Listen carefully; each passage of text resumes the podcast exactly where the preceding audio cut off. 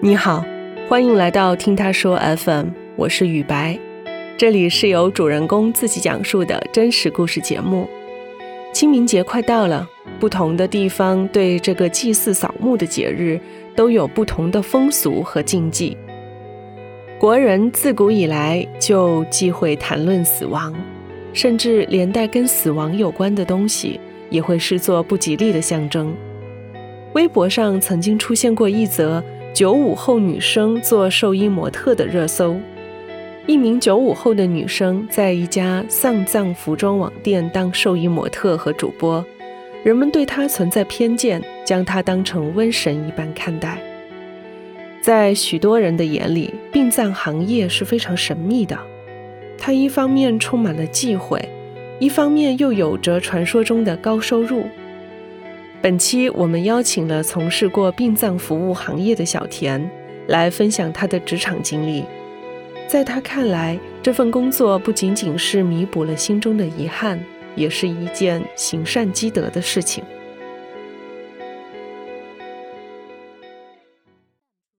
大家好，我是小田，我今年二十九岁了啊，来自天津，我是一个殡仪服务中心的这个工作人员。我是一四年大学毕业之后，正好看到一个当地民政局有一个面向社会的公开招聘，招聘的是我们第二殡仪服务中心的这个工作人员。首先是我爸看到这个简介，就问问：“哎，你要不要去参加一下面试？”我爸觉得我胆子大，喜欢看那种恐怖片，然后还喜欢看灵异小说，他会觉得这样很有趣。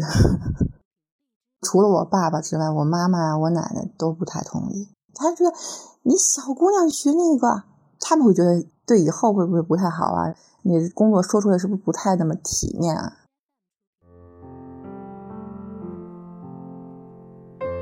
我觉得这个行业很吸引我。其实我爷爷去世的时候，我是初三嘛，也是比较重要的一年，要中考了。我爷爷去世当天，我根本就不知道。是到第二天的中午，我去医院看爷爷的时候，我发现哎，病床没有人了。然后我去问了护士，护士告诉我，病床的病人在凌晨的时候就已经去世了。我爸爸妈妈可能害怕耽误我学习，然后不想让我分心。然后到了晚上，我爸妈才把我接到那里，然后去看我爷爷。那我觉得这应该是我的遗憾，也没有去陪着爷爷。走最后一段路，所以我想更深入的去了解一下他到底这工作是怎么样的一个流程。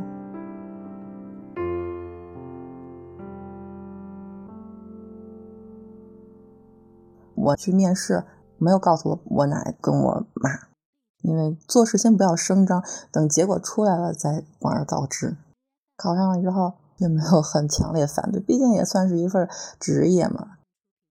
工资对于我们来说真的没有很高，只是能够维持养家糊口是没有问题的，不用像外界说的说一次就能好几万，真的没有没有没有，真的就是三四千，因为都是民政局的一个下属单位，他的薪资肯定是有固定的要求的，包括那个火葬场那些同事工资也没有很高，不像大家说的什么上万，就是很普通的工资。那时候跟我一起的还有一个比我年龄大一岁的一个女生，我们算是那里年纪最小的两个人了嘛，也是胆子比较小的。为了让我们练胆儿，在我们中午休息的时候，业务部的组长就带着我们去火葬场。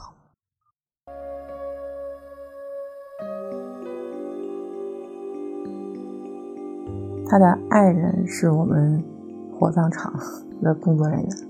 等到没有什么业务的时候。去让我们站在那个焚尸炉的前面，盯着那儿，感受一下那个炉子很大很大、很高很高的炉子，里面其实是很干净的。然后周围没有人，即使是中午，我我也觉得挺害怕的。我想站了有半个小时吧，听到他的机器呼隆轰隆的响。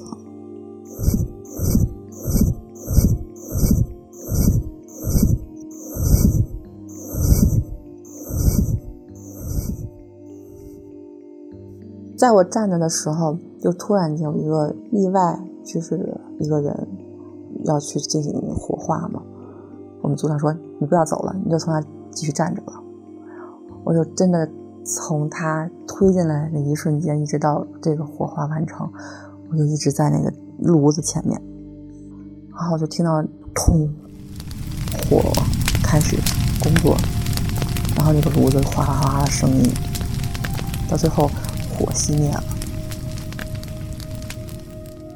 然后工作人员把骨灰拉出来，一整个过程，当时那种感受，我觉得很难过，觉得这个人通过短短的这个十几分钟就这么没了，然后觉得要更加爱惜我自己的生命，要好好保护它。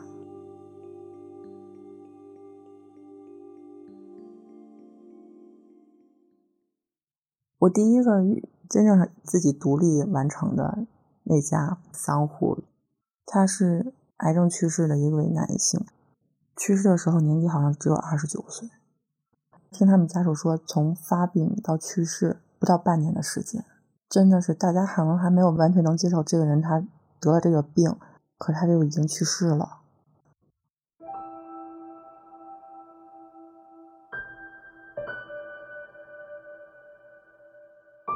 他们家特别安静，你听到的更多就是流泪的声音，还有唉叹息的声音，很有秩序。因为大家六神无主了，我怎么安排，他们就怎么去做。直到要瞻仰遗容的时候，所有的亲戚都是大崩溃。然后我看到逝者的时候，他真的是很小，脸色蜡黄，特别特别的瘦。你一个外人看来特别难受。有一个环节是逝者的女儿去拿一些香油涂在他的五官上，一边涂一边跟他说一些最后的话。他的女儿很小，好像就四岁吧，四岁半。我很担心他不能去完成这个工作，然后跟家属商量要不要去考虑换一个女性长辈来完成这个工作。他老婆一直都没有说话，突然间说话说不要。就要让他的女儿替他父亲完成最后的一个事情。说完之后，她也哭，她丈夫的爸爸也哭。这个男逝者的姑姑抱着这个小女孩，她用那个棉球去蘸一下香油，然后涂在她的五官上面，一边说一边涂。我就记得她说一句话：“说爸爸你还疼吗？我给你擦一擦，你就不疼了。爸爸你不要疼了。”他说的那句话真的是，他太太就扑在他那个棺椁上，跟他说：“你为什么这么早就离开了我们，丢下我和女儿，还有你爸爸不管了吗？”听他们家人说，他们两个就是大学同学，然后自由恋爱。这个女孩不是我们本地人，然后为了爱情来到了天津，没想到是这样的一个结果。当时我都快控制不住我自己了。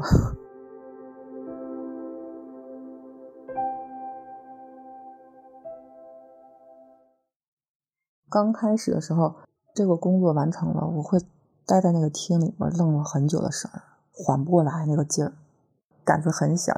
头一个月，如果要是回家特别晚，我就会让我爸爸或者我妈妈下楼接一下我，陪着我一起上电梯。这份工作的话，就是普通里面带着一些悲伤，因为到某一个场景，你会跟着他们的心情来变化。所以这要求你的内心要强大，然后你需要能够及时的调整你自己的状态。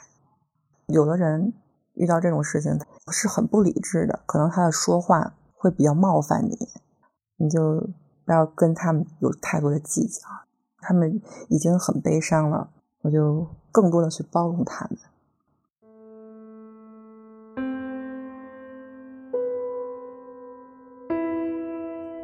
现在通过疫情也好，觉得医生啊、警察真的是高危行业。应该是十二月份的时候，我接到了一个是很年轻的医生，大概也就是三十多岁。他昨天晚上结束了晚班，然后回到家休息了一晚上，第二天去工作，然后还跟同事说了昨天的一些事情。还没有一个小时，他突然间就是心脏不太舒服，他自己还说：“哎，我心脏不太舒服。”刚说完这句话就倒地上了。他是在医院嘛，周围都是医生，然后要什么抢救都很充沛，可是还是没有抢救回来。这个事情发生之后，他就到了我们单位。第二天早上的时候，我刚到这儿，他的一些大学同学全部都来了。然后他的妈妈看到他的室友，真的是泣不成声，因为跟自己的孩子都差不多大，之前也见过嘛。然后一个跟他关系特别好的一个男生就跪在他妈妈面前说：“阿姨，以后你就是我另一个妈妈，我来照顾你。”这个场景就是太难受了。然后他的妻子还在坐月子，没有办法来，而且他还有姥姥，他姥姥也来了，就是拄着拐。然后一边说：“我的大孙子，你还说要管着姥姥的血压，不让姥姥吃不该吃的东西。你不在了，谁给姥姥量血压？谁告诉姥姥药要怎么吃？他们家的人比较多，然后用的是比较大的厅，订的是两个服务人员。我跟我的那个组长啊，然后看我组长真的受不住了，跟他们一起哭。”可是我还要在大家很悲伤的时候把这个场面来控制住。如果大家都很悲伤的话，我下面的一些仪式就没有办法去完成了。所以要快速的调整自己的情绪，在悲伤的那个环境里迅速抽离出来。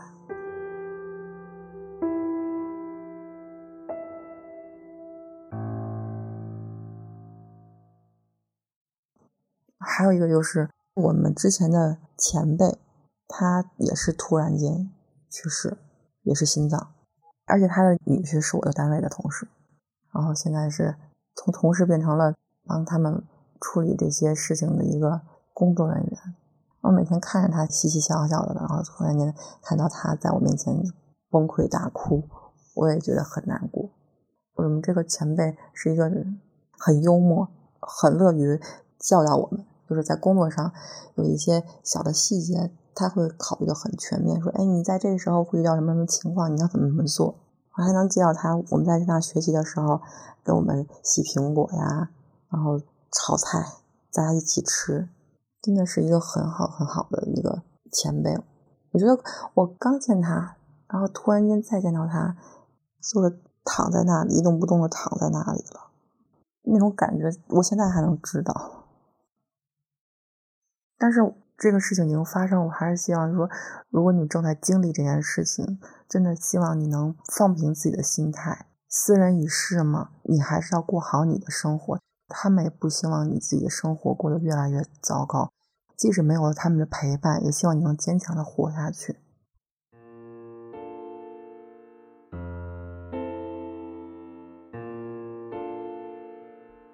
高龄老人去世的一些场面。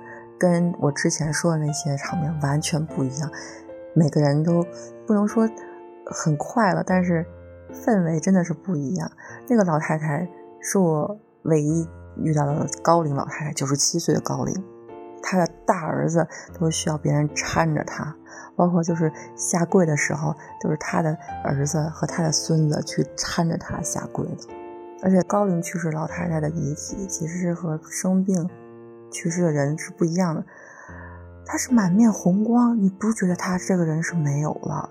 而且老太太是比较富态的那种老太太，他们的家人没有给她穿的那些衣服，就是穿着自己红色的毛衣，老太太喜欢的鞋，都给她买了崭新的一套。你会觉得这是一正在睡觉的奶奶，很亲切，很慈祥。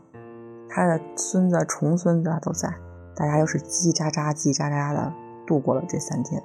而且我们当地有一个风俗嘛，要抢高龄老人的那个供桌的供尖儿，而且还最好是最顶头的那个水果，会给自己带来一些好运气。比如我说啊，大家在一起抢供桌，然后一些家里的亲戚呜蜂拥而至。可是我是工作人员，我不可能去跟着他们一起抢嘛，我就看着大家一起抢。抢完之后，这个老太太的一个小儿媳妇儿说：“哎呀，小田，你快来一起吃啊！你这几天也辛苦你了。”然后给我了一个很多的水果，什么香蕉啊、火龙果呀、啊橙子之类的。然后觉得哎呀，好幸福，心情真的是不一样。我觉得这个是我就这么十几场唯一一次氛围特别的轻松愉悦。的一场。重要是他们家很和谐，你看不出来是不是儿媳妇还是女儿。一个好的好环境，然后可能会让老太太一直寿终正寝。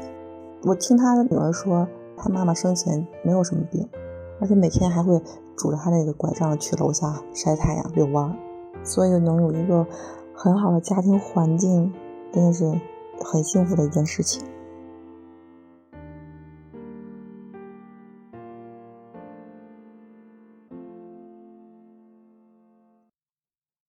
家庭真的超级温暖，我觉得是因为我的家庭，然后让我有这样的一个心态，还有这样的性格。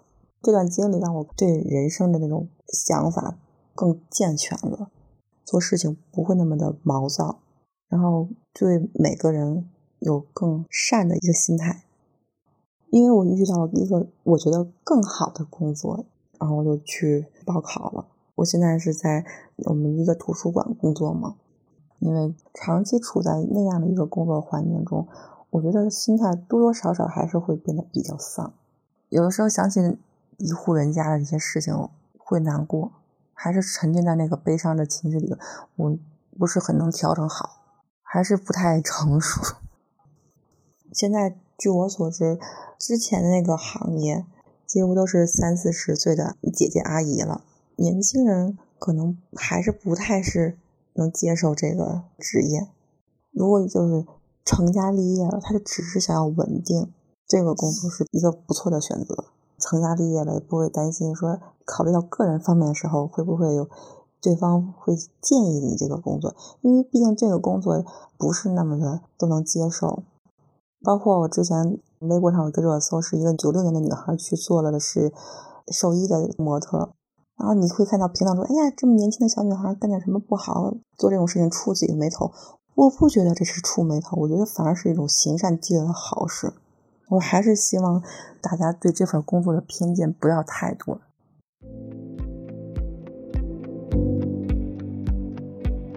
希望大家能敬畏生命，不要去轻易的放弃自己的生命，多关心自己身边的人，因为你不可能知道。下一次你们见面是什么时候？是在怎样的一个场景下见面的？